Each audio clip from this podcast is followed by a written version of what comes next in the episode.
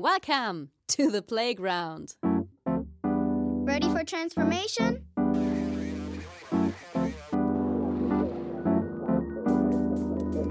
Modcast, the Masters of Transformation podcast. Who says that doesn't work? And here is your host, Ingo Stoll. Du bist wie so eine Trümmerfrau nach dem Zweiten Weltkrieg, die jetzt das Land wieder aufbauen möchte. Und, und wo soll es denn eigentlich hingehen? Und diese Frage, für die brauchst du Zeit. Und damit hallo und herzlich willkommen zu einer neuen Ausgabe des Modcast, dem Audiomagazin für Transformation. Ich bin Ingo Stoll und ihr habt gerade schon einen Ausschnitt von meinem heutigen Gast Verena Pauster gehört. Ja, wohin soll es gehen mit unserem Land? Wie könnte ein Masterplan 2030 ganz konkret aussehen?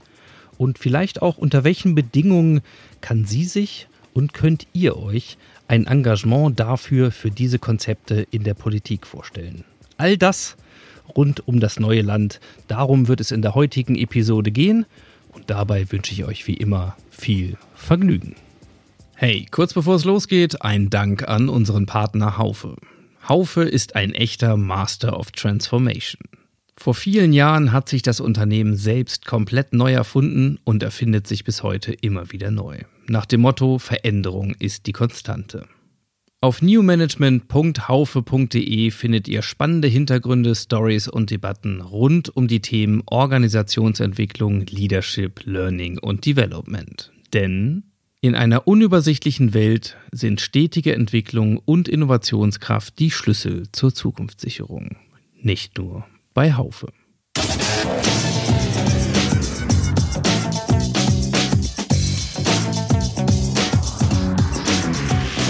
Insights. Liebe Verena, du hast ein Buch geschrieben, Das neue Land, das schon für viel Furore gesorgt hat und mittlerweile auch zu den Spiegel-Bestsellern gehört. Und ähm, vielleicht zum Einstieg mal die Frage an diejenigen, die es vielleicht noch nicht gelesen haben. Mal angenommen, ich wäre ein Bürger dieses neuen Landes. Ähm, was ist in diesem neuen Land anders als heute in Deutschland? Also zum einen sind im neuen Land äh, Themen einfach mal umgesetzt worden, über die wir seit Jahren reden. Also gerade eben musste ich so drüber nachdenken, wie viel Energie wohl schon in den letzten 40 Jahren das Thema Frauenquote und Frauen in Führungspositionen gegangen ist, in Redaktionen, in der Politik, in Unternehmen. Und hätten wir die gleiche Energie da reingesteckt, die, die Frauen zu suchen da für diese Führungsposition, dann wären wir schon im neuen Land. Wenn wir nicht seit zehn Jahren, 20 Jahren Menschen verdächtig äh, gefunden hätten, die im Homeoffice arbeiten, weil wir irgendwie denken, die waschen doch ihre Wäsche und passen auf ihre Kinder auf, aber die arbeiten doch nicht, sondern ähm, hätten diese Flexibilität schon vorher gelebt, dann wären wir schon im neuen Land, denn dann würde es einfach zählen, wo man am besten arbeiten kann und nicht, äh, wo man arbeiten muss.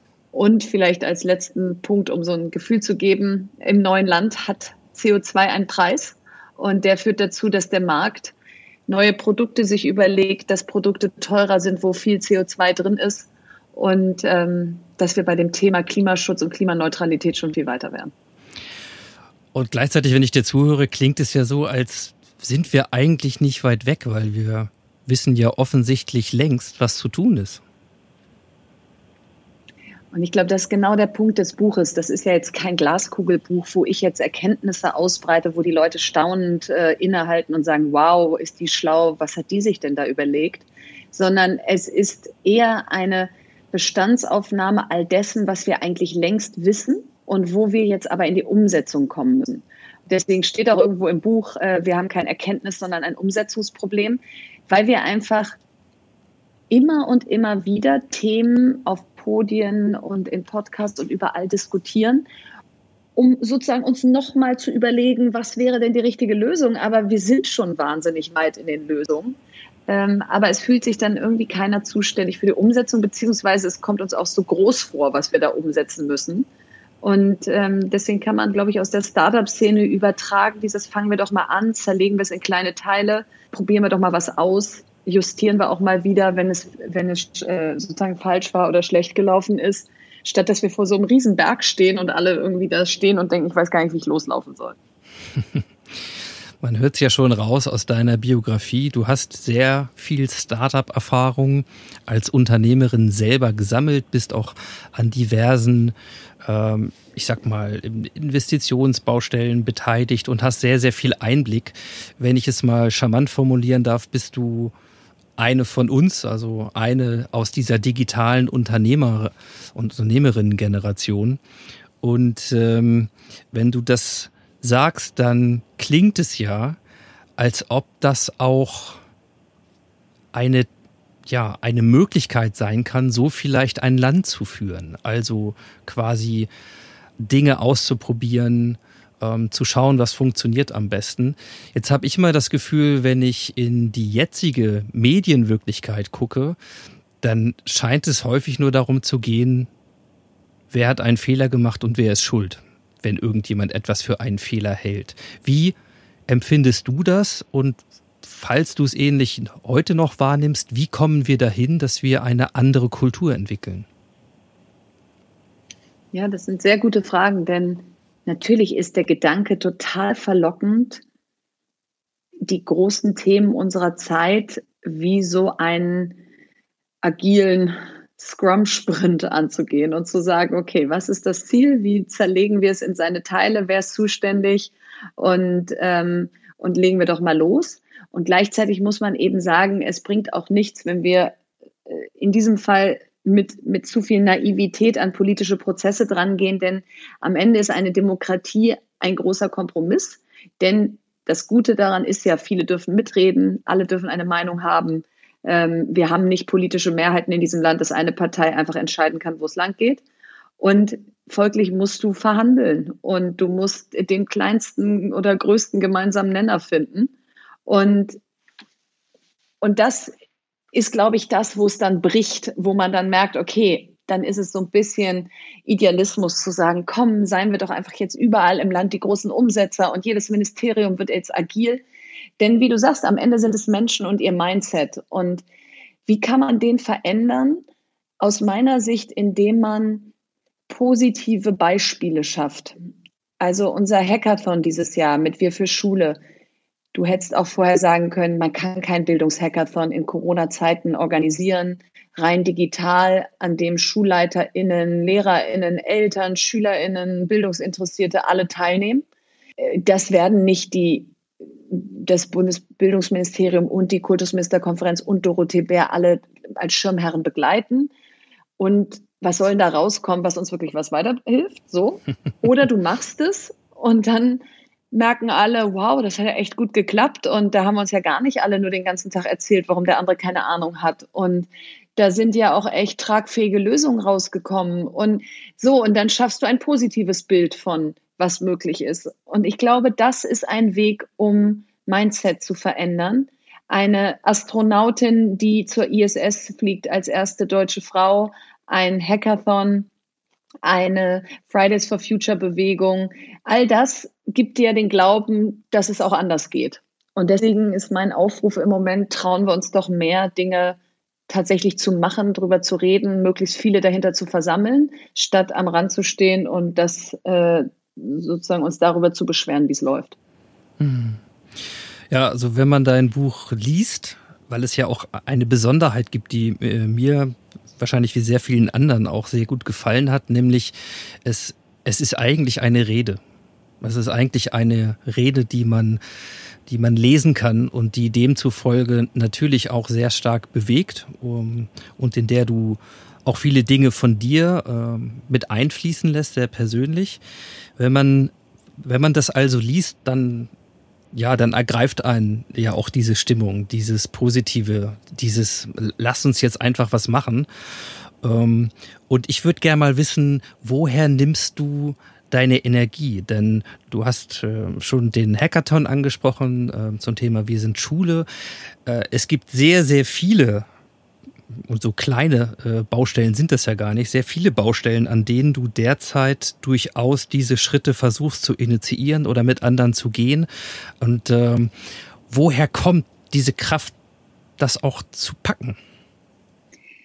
Ja, da habe ich dieses Jahr auch viel drüber nachgedacht und bin äh, von ein paar Tagen äh, auf das schöne Bild gestoßen. Ich glaube, ich bin ein Schnellcharger. Also eine Tesla-Station, um mal in der E-Welt zu sprechen.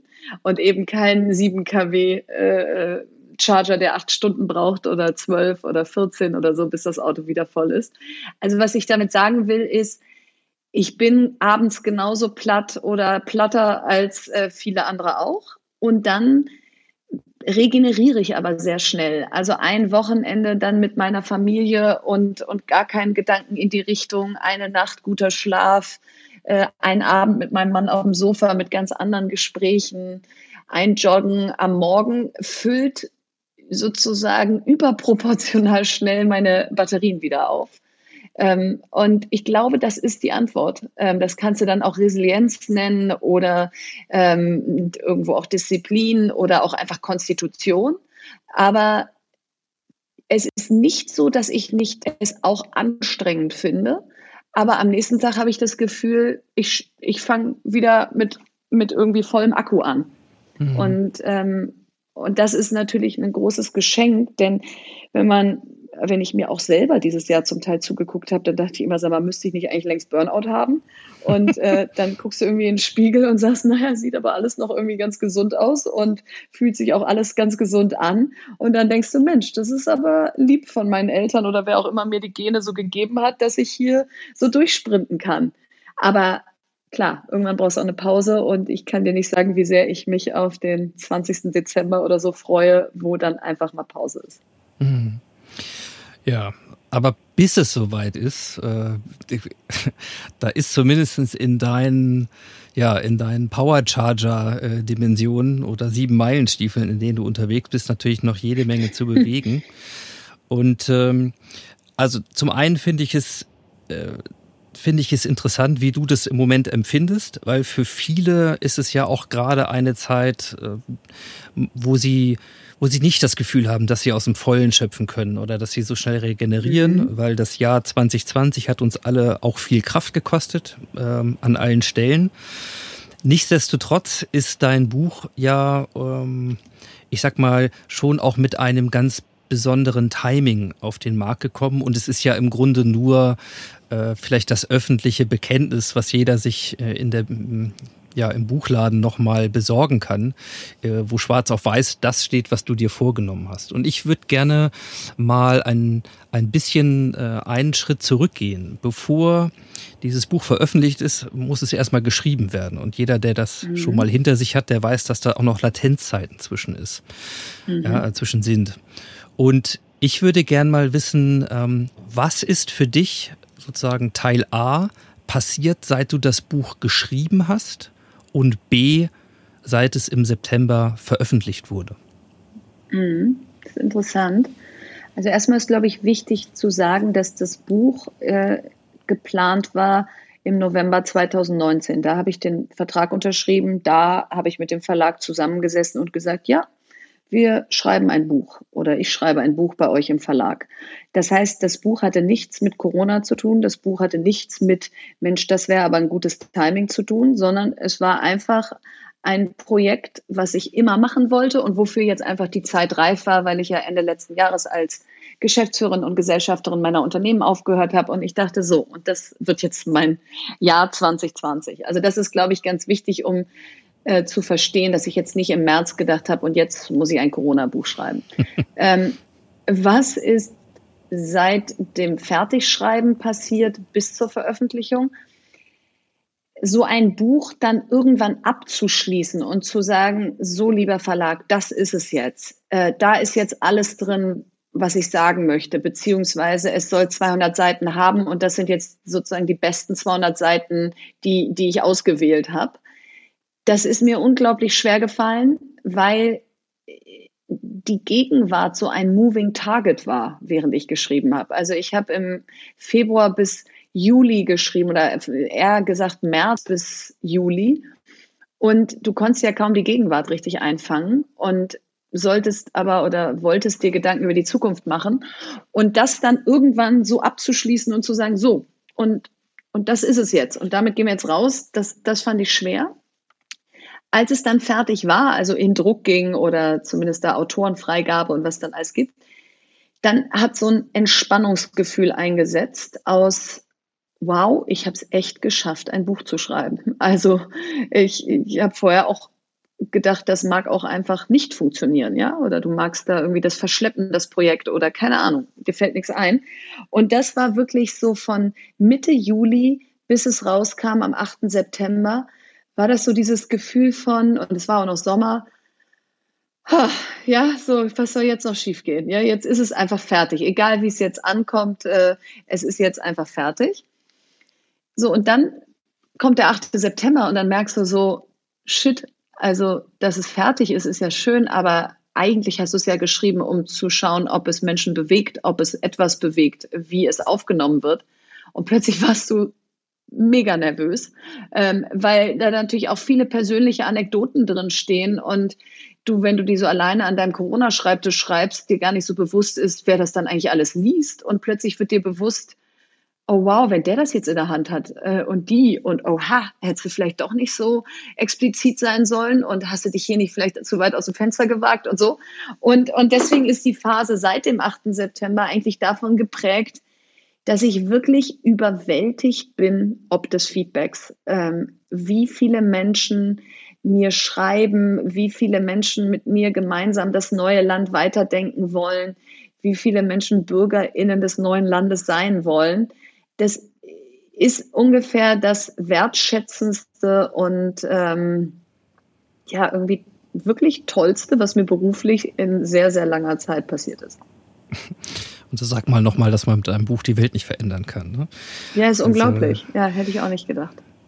Was Schönes ist, wenn man ähm, dir so ein bisschen folgt, beispielsweise bei LinkedIn, ähm, wo ich das dann häufig tue, dann vergeht eigentlich kein Tag, ähm, wo, wenn man dich dann erstmal in seiner Filterblase hat, logischerweise, weil das Dinge sind, die interessieren, ähm, dann, dann gibt es unglaublich viel Stoff. Und dann gibt es die Initiativen wie Stay on Board, äh, um du die dich kümmerst, ähm, wo es darum geht, auch das Thema Familienzeiten, eine Elternzeit quasi für Vorstände zu ermöglichen. Das ähm, bedeutet Gesetzesänderung. Heute ist das so gar nicht möglich. Aber Dinge, die mhm. vorangehen, dann äh, hört man nächsten Morgen irgendwann mal den Deutschlandfunk und plötzlich hat der ein oder andere Politiker, Politikerin das Thema schon aufgegriffen. Und so passiert das irgendwie an sechs, sieben Parallelbaustellen. Und äh, insofern glaube ich, den, den Power Charger, den, den Schnelllader, den brauchst du auch, ja. Mhm. Weil ähm, was ich mich so gefragt habe, ist, ist so folgendes. Vielleicht äh, meine Wahrnehmung mal. Es gibt so ein mhm. erstes Element, wo man denkt, wow, ja, da kommt eine erfahrene Unternehmerin, eine noch junge Frau, also ich darf das sagen, du bist äh, Jahrgang 79 und damit jünger als ich, ja, also mhm. eine, mit, aber schon mit viel Erfahrung raus und die hat auch noch die Courage ähm, und den Mut zu sagen, ich möchte was bewegen. Also ich stehe hier und das ist ein Commitment, ein ernsthaftes. So. Und gleichzeitig, du hast beschrieben, was du an Bestätigung und auch an, an Feedback und Rückmeldung bekommst. Können wir gleich nochmal ein bisschen drauf schauen, was das dann genau ist. Äh, und auf der anderen Seite denke ich mir so, jawohl, und eigentlich müssten das doch jetzt auch ein paar Leute mitkriegen, die vielleicht sich auch denken, uah, die Pauster, wenn die jetzt weiter so Gas gibt, dann was will die eigentlich? Also wo will die eigentlich noch hin?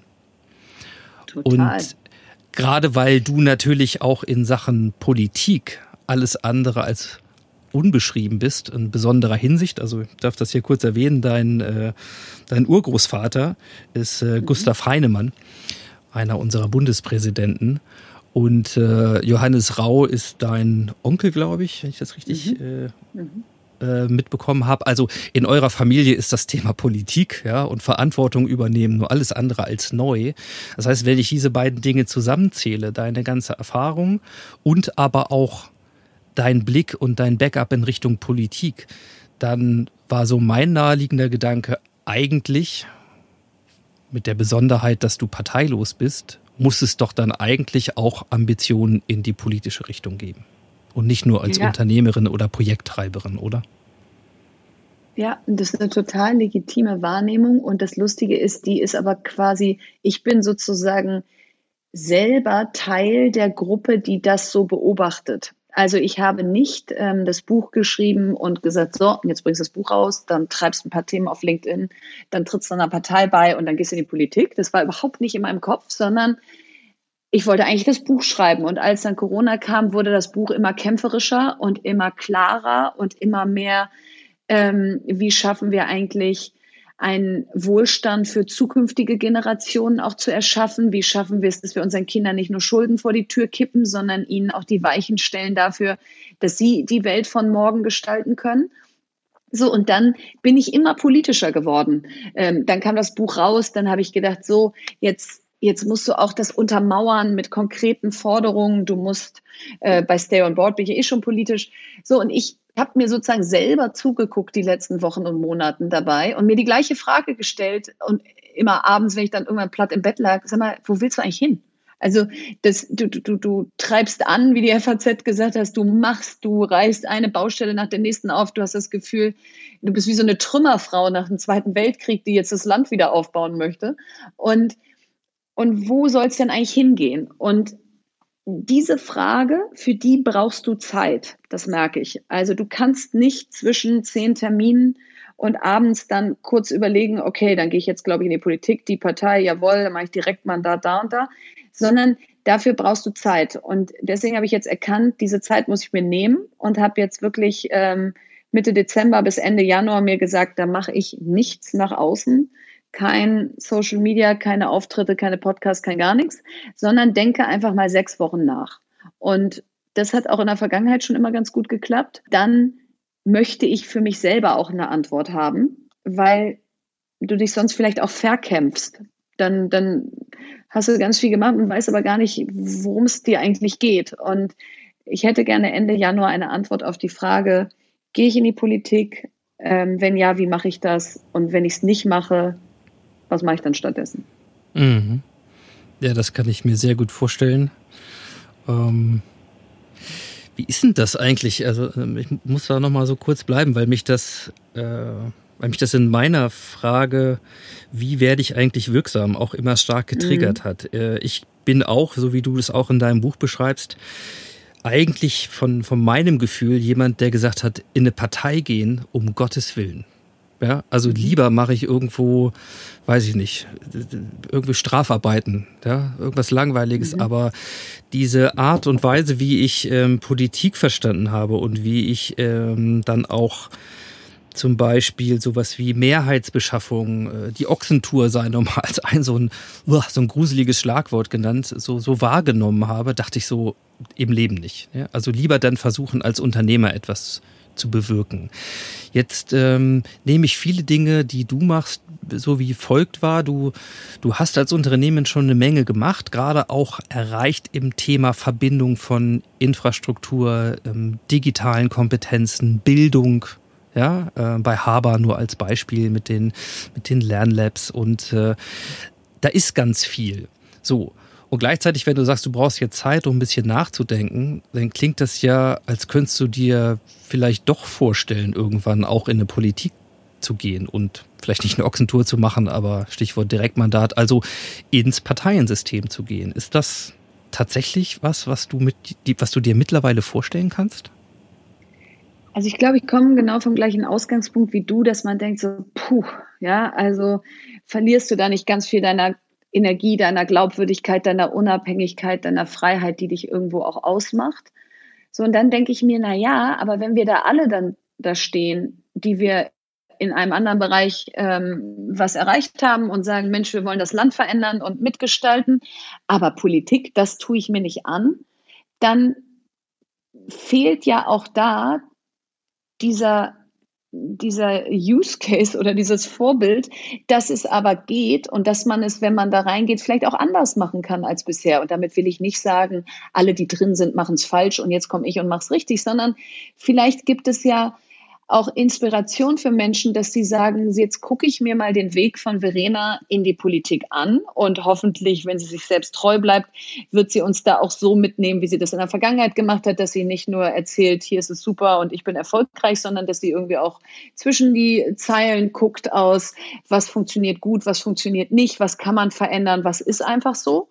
Und das motiviert mich zu sagen, ach, vielleicht gehe ich auch mal bei uns in den Ortsverband oder vielleicht trete ich jetzt auch meine Partei ein oder vielleicht äh, starte ich eine Petition. Also mir fehlt es an Vorbildern, die aus der Wirtschaft in die Politik gegangen sind. Die kann man irgendwie an einer Hand abzählen. Ja. Und ich hätte aber gerne, ich hätte gerne Menschen, denen ich zugucken könnte. Und jetzt geht zum Beispiel eine Verena Huberts aus der Startup-Szene, die Kitchen Stories gegründet hat, ähm, bewirbt sich für ein Direktmandat für den Bundestag. Und das finde ich super spannend zu sehen, wie wird sie das machen, kommt sie durch, wenn sie dann drin ist, in welche Ausschüsse geht sie, kann man da einfach so rein oder muss man da gewählt werden, was weiß ich was alles, ja. So mhm. und, und vor dem Hintergrund denke ich, wenn du jetzt mal einfach Politik als ein Experiment begreifst, wie du ja auch jede Gründung als ein Experiment begriffen hast, da wusstest du auch nicht, ob es klappt, da wusstest du auch nicht, wie lange es dauert, bis sich der Erfolg einstellt oder es nicht funktioniert. Und wenn du dem Ganzen jetzt einfach mal Zeit gibst und sagst, das mache ich jetzt mal fünf Jahre, ich probiere das jetzt mal aus und ich bin ein freier Mensch, kann ja jederzeit wieder aufhören damit. Aber es nie probiert zu haben, bis ich dann irgendwann 70 bin und es dann auch nicht mehr probieren werde, ist ja eigentlich nicht sonst mein Weg. Da ist es ja eigentlich auch so, dass wenn mich was fasziniert oder beeindruckt oder begeistert oder vielleicht auch ein Stück weit abstößt, dann will ich es aber mal einmal wissen. Und, und, und an dem Punkt bin ich so ein bisschen. Es, es wirkt bedrohlich, gerade wenn man kleine Kinder hat, dass man denkt, ist das nicht so familienfeindlich, dass das eigentlich ganz schlimm wird. Und andererseits denke ich, wenn du es nicht ausprobierst, wirst du es ja nie wissen. Mhm. Also ich finde das sehr gut, weil es extrem konsequent ist. Ähm, sowieso ein Gefühl, das man bekommt, wenn man auch deiner Rede zuhört, äh, aka dein Buch liest. Ja, ähm, dass Konsequenz etwas ist, neben Mut und Neugier, was dich auszeichnet.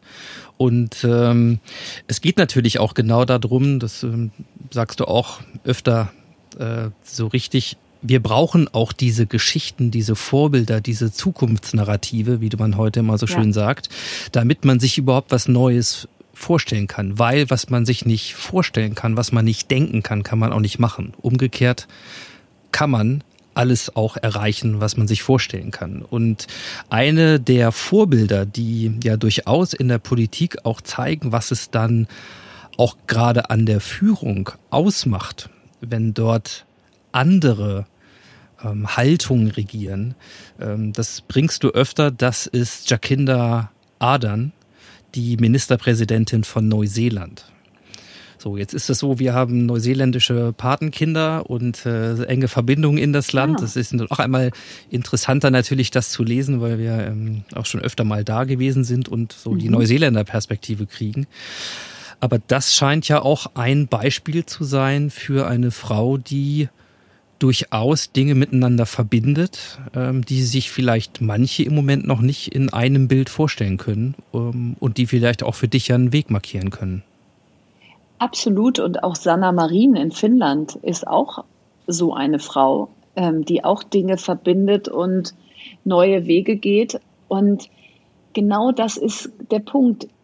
Man man bekommt wieder plötzlich den Glauben daran, dass es auch anders geht. Also dass jetzt äh, äh, Jacinda Ardern die absolute Mehrheit holt, ähm, was es seit den 90er Jahren in dem Land nicht mehr gab, mit einem Politikstil, der eigentlich, wenn man bisher sagen würde, ist Politik eher Fakten oder Bauchgefühl? Fakten. Ist Politik eher Ego oder äh, was bewegen wollen? Ego. Ist es eher Macht oder Inhalt? Macht und, äh, und so weiter. Wenn du das alles durchdeklinierst und dir dann ihren Politikstil anguckst, dann ist der eigentlich immer das, was man bisher nicht unter Politik verstanden hat. Jetzt holt sie damit die absolute Mehrheit. Und natürlich ist das ein anderes Land als Deutschland. Du kannst jetzt nicht Neuseeland mit Deutschland vergleichen und sagen, ähm, das könnte man hier alles eins zu eins übertragen.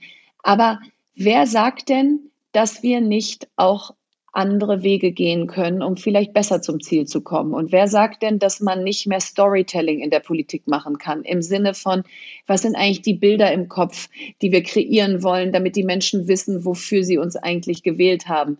Warum kann nicht jeder Politiker eine Website haben, auf der draufsteht, wofür der oder die steht, was sie bei der Wahl versprochen hat, was sie für dieses Land bewegen will und, und wie der aktuelle Status quo ist? Und den muss man nicht täglich aktualisieren, aber vielleicht monatlich oder zumindest mal quartalsweise. Und dann weiß ich eigentlich, wer da im Bundestag sitzt. Und dann kann ich die alle aggregieren, diese Webseiten, und dann bin ich bei einem Art Better Politics Index, den ich in meinem Buch fordere, aus, wofür stehen denn eigentlich die Menschen, die aktuell im Deutschen Bundestag oder in der Regierung sind? Und ähm, sind das eigentlich die Themen, die mich bewegen? Oder welche Politiker würde ich eigentlich eher wählen, damit meine Themen besser reflektiert werden? So, und diese ganze Transparenz, die fehlt bisher. Wir wählen, dann warten wir vier Jahre ab und dann wählen wir wieder. Aber es gibt zu keinem Zeitpunkt diesen Echtabgleich aus, laufen wir eigentlich in die richtige Richtung? Zahlt das eigentlich in die Ziele ein, die wir uns vorgenommen haben, um in 2030 oder 40 in einer anderen, besseren Gesellschaft zu leben? Was ist denn eine bessere Gesellschaft? Wie definieren wir die? So, und all das macht sie, also Jacinda Ardern gerade. Das bricht sie gerade runter. Was ist denn ein gutes Leben? Und welche Politik brauchst du dafür? Und das beeindruckt mich total und inspiriert mich und äh, führt fast dazu, dass wenn Neuseeland nicht gerade abgeriegelt wäre, dass ich hinfahren würde und sagen würde, dann darf ich dich mal treffen und von dir lernen. Ja, und man hat das Gefühl, wenn du so eine Anfrage stellen würdest, dann ist es nicht mal unwahrscheinlich, dass sie sogar Ja sagt. Ja, und wie großartig ist das, oder? Du hättest in der Vergangenheit, wenn du einen Staatschef, eine Pre Premierministerin oder so treffen hättest wollen, da kannst du nicht einfach jemand sein mit ein paar guten Ideen. Da hättest du äh, in Amt und Würden sein müssen. Und, und diese Durchlässigkeit, dass wir voneinander lernen dürfen, dass wir uns ansprechen dürfen, auch besonders über Social Media und sagen dürfen, du bist ein großes Vorbild für mich und ähm, hättest du Lust auf ein Treffen, das ist das Positive an der digitalen Welt. Und diese positiven Seiten, die müssen wir eben auch immer wieder rausstellen, denn sonst reden wir eher über Shitstorms, Cybermobbing, Hassrede und all das, was diese Welt eben nicht so besonders liebenswert macht. Mhm. Du hast in deinem Buch auch äh, gerade beim Thema, wie kann man diese Transparenz erhöhen, gerade auch zwischen Wirtschaft und, und Politik, aber auch zwischen ähm, exekutive Politik zum Beispiel und Administration, äh, Verwaltung, so äh, den Begriff der Querwechsler mal reingebracht. Achso, nicht zu verwechseln mit Querdenkern, ja, sondern Querwechsler, also so eine Art äh, Politician in Residence Programm zum Beispiel, also wo man eben zum Beispiel als, ja, sagen wir, entweder als Unternehmer mal eine bestimmte Zeit in die Politik gehen kann oder auch umgekehrt oder Politiker in die Verwaltung. Alles Dinge, die ja ähm, die Transparenz erhöhen sollen. Magst du noch mal ein bisschen sagen, was der Effekt dieser, ja, man könnte ja fast sagen, dieser Silo äh, aufbrechenden Programme ähm, aus deiner Sicht ist? Nehmen wir mal das konkrete Beispiel, was auch äh, in dem Zuge in meinem Buch steht. Was wäre, wenn jeder vierte Listenplatz ähm, einer Liste, einer Bundestagsliste, einer Partei ein, ähm, ein neuer Mensch sein müsste, der also bisher nicht in der Partei war oder nicht angetreten ist für die Partei. Und das würde dazu führen, dass du eben nicht wie bisher über Jahre oder Jahrzehnte dich im Ortsverband aufbaust und sagst, so, und wenn ich hier genug anderen geholfen habe, irgendwann bin ich dran. Ähm, und das reicht. Das ist ja auch fein, dass man da sich so hocharbeitet. Aber es würde eben auch dazu führen, dass man jedes Jahr oder jede vier Jahre mal mindestens immer wieder gucken müsste, wer passt denn eigentlich noch zu uns? Wer hat denn sich vielleicht seine Sporen woanders verdient? Wer bringt vielleicht hier Einblicke rein, die wir so nicht haben? Wer hat praktische Erfahrungen in Bereichen, die wir nie gesammelt haben? Und die müssen wir jetzt nicht nur einmal zum Mittagessen treffen in der Hoffnung, dass die uns wählen, sondern die müssen wir davon überzeugen, bei uns auf einen Listenplatz zu kommen, der im Bundestag münden könnte. Und diese Öffnung der Parteien Richtung anderer Disziplinen, anderer Erfahrungen, anderer Persönlichkeiten hat den Effekt, und das ist der gleiche Effekt wie in der Wirtschaft oder ähm, in jedem Bereich, in dem Menschen aufeinandertreffen, dass heterogene Teams, diverse Teams bessere Entscheidungen treffen. Und diese Homogenität der Parteien, wo du einfach sehr stark geprägt bist von dem, was deine Partei seit vielen Jahren sagt und vielleicht einfach den Blick auch dafür verloren hast, was man eigentlich auch noch sagen könnte oder welche Abläufe man intern mal hinterfragen könnte, das ist aus meiner Sicht eine große Stärke, wenn das mehr passieren würde. Und deswegen ist dieser Politician in Residence aus der Startup-Szene übertragen, wo es den Entrepreneur in Residence gibt, also Menschen, die sich vorstellen können zu gründen, die aber noch so den letzten Kick brauchen aus, kann ich das? Wie fange ich an? Wann ist der beste Zeitpunkt, um zu springen? Und worauf lasse ich mich da eigentlich ein? Und die gucken sich das dann eben nochmal ein, anderthalb Jahre bei einem Gründer oder einer Gründerin an, ähm, aber indem sie da aktiv mitarbeiten und nicht wie so ein ähm, ja, Kaffeemacher da oder, oder was auch immer Zuschauer nebenher laufen. Ähm, und am Ende ist aber allen klar, der oder die, die springt hier ab nach ein oder anderthalb Jahren. Und das Ziel ist, dass wir ihr oder ihm möglichst viel mitgeben in dieser Zeit. So, und das wäre doch großartig, wenn die Parteien sagen würden, Verena, äh, Ingo, wer auch immer, habt ihr Lust, äh, ein, anderthalb Jahre berufsbegleitend hier reinzugucken? Wir geben euch alles mit, was es braucht. Und dann könnt ihr auf einen dieser Listenplätze, die wir extern vergeben müssen, ähm, kommen und wisst dann aber auch, wozu ihr Ja sagt und habt auch ein bisschen Vorkenntnis, damit ihr dann in dem System nicht gleich untergeht. Mhm. Genau. Also ich würde da mitmachen. Ja, ist, ich, ich finde auch, also unter dieser Art von Betrachtung und Perspektive, und das mag jetzt ähm, euch beim Hören äh, vielleicht ähnlich gehen, plötzlich ist es ein anderes Bild und sowas wie Engagement in der Politik gar nicht mehr so abwegig, ähm, weil das wäre das wäre dann echt etwas, wo man sich selber wahrscheinlich auch ordentlich weiterentwickeln kann, ein neuer Weg. Verena, jetzt kann ich mal, ähm, ich, ich versuche mal so ein paar Stränge zusammenzuführen, ähm, über die wir gesprochen haben und was du gesagt hast. Also, zum einen, viele dieser, dieser Vorschläge, dieser ganz konkreten Ideen und auch der Maßnahmen, die du in die Umsetzung treibst mit anderen zusammen, ja, ist nicht neu, hast du gesagt. Das ist eigentlich alles schon da. Das Zweite ist, du sagst, naja, vom Reden halten alleine bewegt sich halt auch nichts. Die Umsetzung, die Implementierung ist das Entscheidende. Wir wissen eigentlich, was zu tun ist. Wir haben kein Erkenntnisproblem. Also ist die Umsetzung das Entscheidende. Wenn ich dich richtig verstehe, ja, ohne Politik geht's dann aber auch nicht. Das ist dann in einer Demokratie immer noch der Ort, wo man im Zweifelsfall die größeren Hebel stellen kann in Richtung neues Land. Und du guckst dir selber dabei zu, wie, ja, wie andere sagen, ja, offensichtlich habe ich den Eindruck, ähm, dann es vielleicht auch in die Richtung. Und neben solcher Programme oder solcher ernsthaften Antritte wirst du dir deine Zeit dafür nehmen, aber es ist nichts, was du dir nicht vorstellen kannst. Also wenn ich das alles zusammenzähle und wir nochmal nach Finnland oder Neuseeland gucken, also wo es die Narrative durchaus gibt, dann würde ich behaupten, man kann ganz viel Grassroot-mäßig an Projekten initiieren und Leute in Bewegung bringen. Aber es braucht doch dann eigentlich auch eine andere Führung und jemand, der ganz vorne auch diese Dinge nicht nur in die Reden packt, sondern auch in die Umsetzung packt. Und ähm, aus meiner Sicht, warum nicht die nächste Kanzlerin oder vielleicht die übernächste, je nachdem, ja, ähm, auch mal eine Unternehmerin? Und dann wäre das ja fast wie Chancellor ähm, sozusagen in ja in Residence, weil ich meine, da hast du halt vier Jahre, das ist ein überschaubarer Zeitraum. Ähm, und dann, wenn du dich vorher nicht in den Politik- und Parteimühlen vor allen Dingen zu oft committest, dann kannst du doch ziemlich frei aufspielen. Das klingt alles super. Ähm, jeder, der jetzt gerade zuhört und wahrscheinlich Parteien von innen kennt, sagt, träumt mal weiter, ihr beiden. Ähm, aber äh, du, wer sagt, dass man nicht äh, auch mal Dinge träumen kann oder überlegen kann, die vielleicht heute noch nicht so gang und gäbe sind? Am Ende geht es mir um unser Land und darum, dass ich bin 41, ich werde es noch locker mitkriegen, wenn meine Kinder in 2050 irgendwie 30 bis 40 Jahre alt sind, also so alt wie ich jetzt.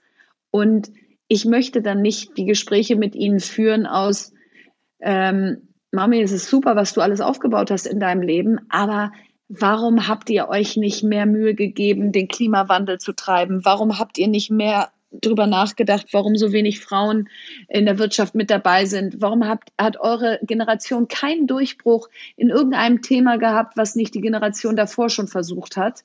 Und was hat euch aufgehalten? Also ihr, ihr hattet doch Erfolg, beruflichen Erfolg hattet ihr doch alles gehabt. Also was hat euch aufgehalten, euch mehr dafür einzusetzen, dass wir äh, eben auch in diesem Land äh, die gleichen, mal zumindest äh, Startchancen oder Wachstumschancen haben, wie ihr sie hattet? Und darum geht's mir. Und wenn der Weg dann eben dahin führt, dass man sagt, da macht man in der Politik mit, dann, dann werde ich den Weg gehen. Und wenn ich merke, dass, äh, und nachdem ich vielleicht drin war, das ist nicht der beste Weg, wenn, weil du vielleicht auch mit dieser Öffentlichkeit und dem, was dir da alles entgegenschlägt, nicht umgehen kannst, dann suchen wir den nächsten Weg.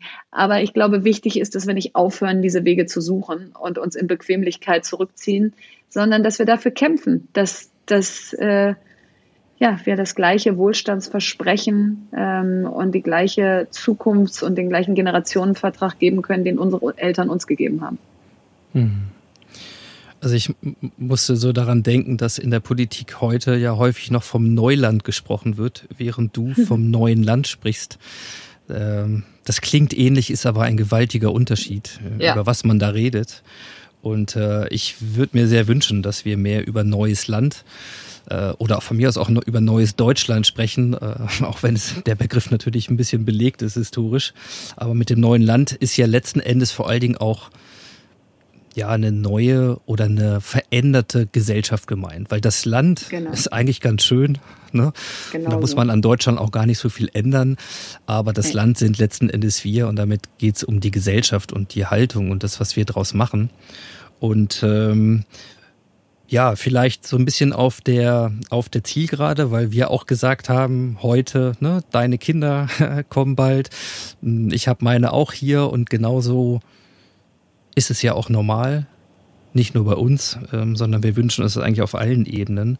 Also was sind die konkreten Dinge, auf die du dich jetzt fokussiert, wo das Buch draußen ist, wo viele deiner Aktionen laufen oder weiterentwickelt werden?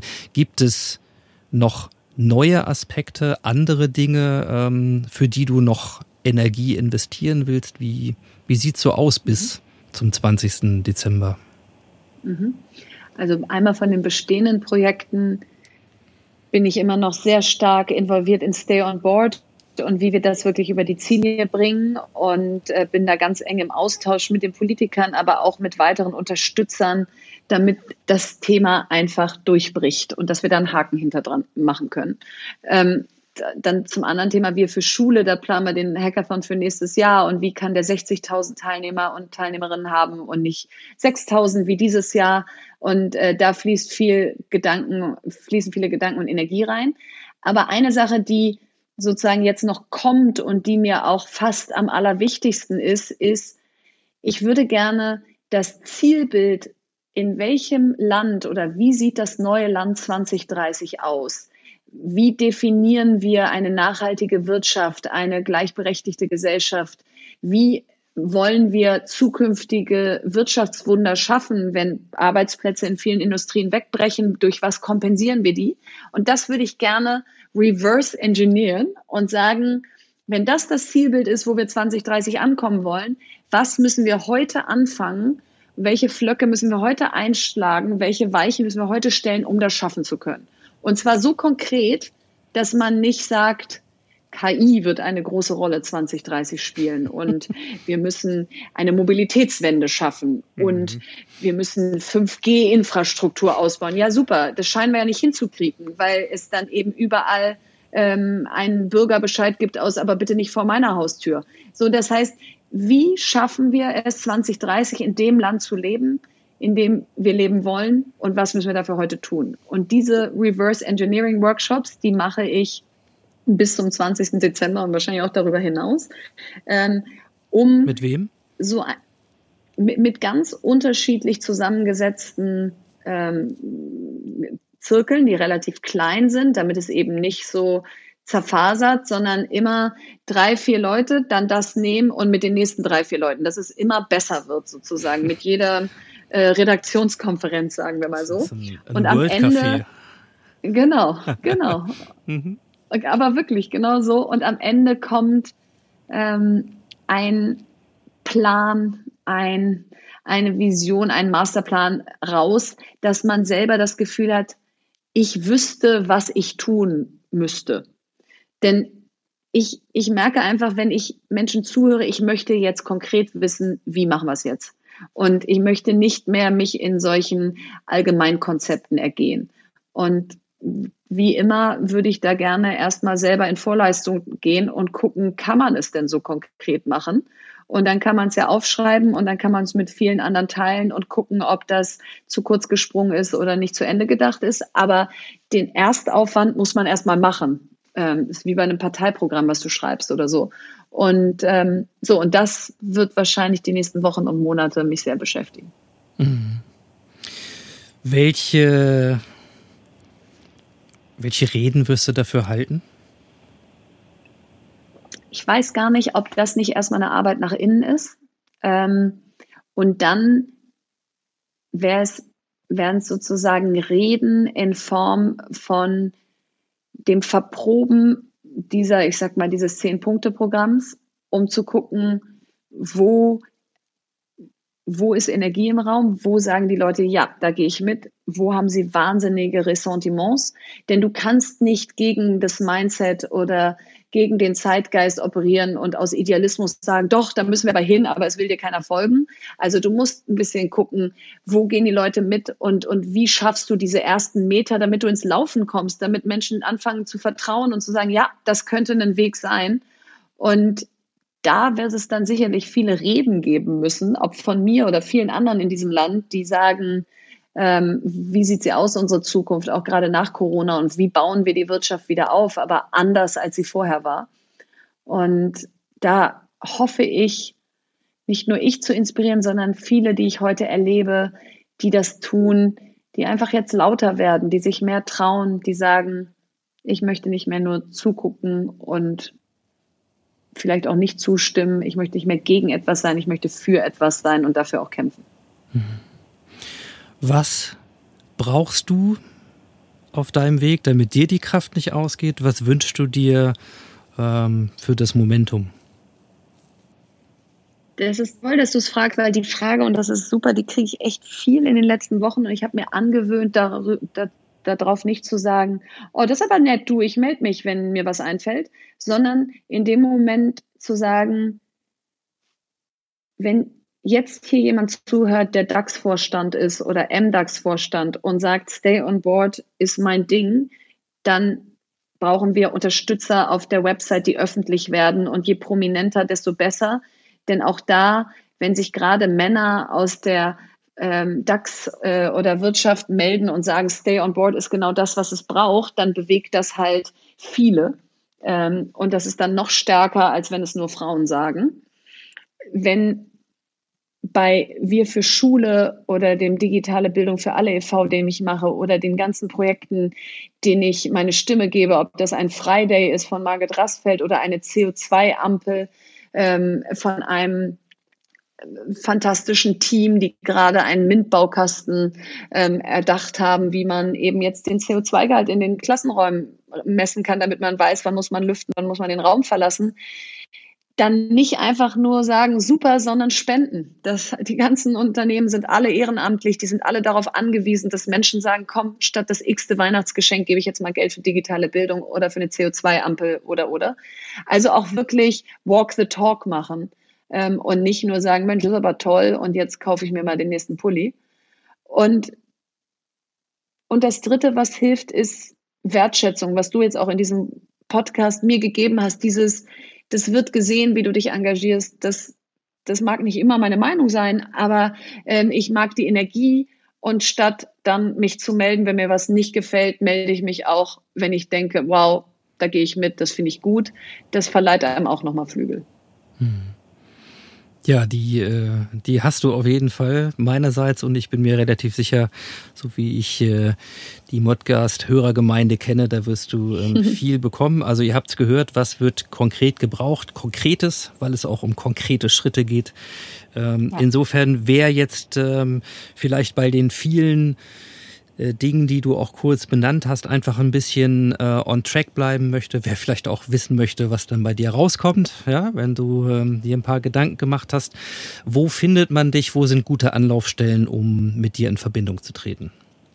Ich habe jetzt tatsächlich einen Newsletter auf meiner Website verenapauster.de angefangen. Den verschicke ich so seit ein paar Wochen, äh, immer zweiwöchentlich.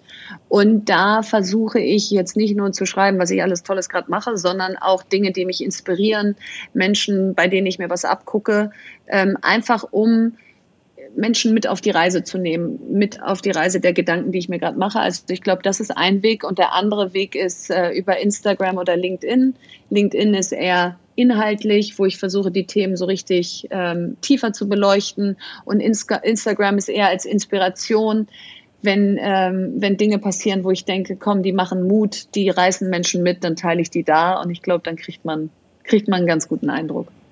Ja, sehr schön. Also macht das, bleibt da dran und vor allen Dingen äh, geht auch in die Interaktion, denn äh, es ist unser Land und es kommt uns allen zugute, denn wir sind schließlich unser eigenes Land. Und ich glaube, es ist ein guter Zeitpunkt und völlig unabhängig von Corona und wie sich das alles entwickelt, jetzt einfach mal in der anderen, in der jüngeren Generation aktiv zu werden, laut zu werden und auch äh, ins Scheinwerferlicht zu treten und dann mal zu schauen, was man da nicht vielleicht mit anderen Gedanken alles bewegen kann. Verena, ich danke dir. Du bist äh, eine der äh, Vorschreiterinnen ja, an dieser Stelle. Mich wundert das nicht, dass es häufig Frauen sind, die sich weltweit im Moment auf den Weg machen. Ähm, und ich halte das für eine sehr gute Entwicklung, weil wir müssen überhaupt nicht über das Heben weiterer wirtschaftlicher Ressourcen weltweit nachdenken, wenn wir einfach nur mal dieses Potenzial ungenützter weiblicher Kreativität und, äh, und Tatenkraft einfach nutzen würden. Ich glaube, allein das Potenzial liegt bei 25 Prozent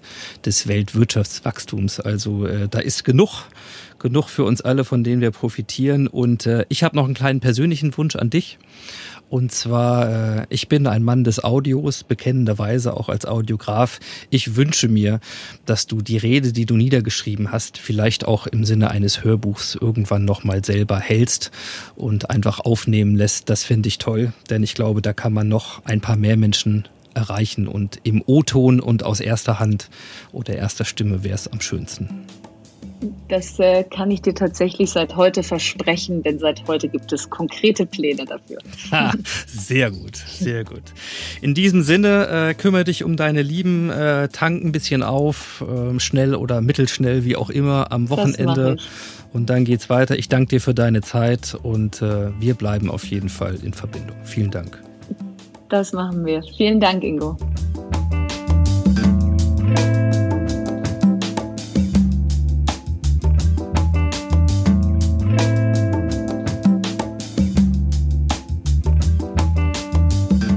Ja, das war sie, die Episode 126 des Modcast. Ich sage wie immer vielen Dank fürs Zuhören und für eure Zeit. Ich glaube, wir dürfen alle noch sehr gespannt sein, was wir in der Zukunft von Verena Pauster noch hören werden und für welchen Weg sie sich am Ende entscheiden wird.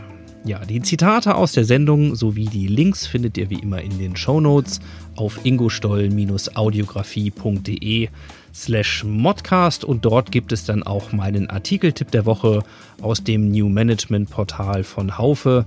Dieses Mal Wir können Vertrauen lernen.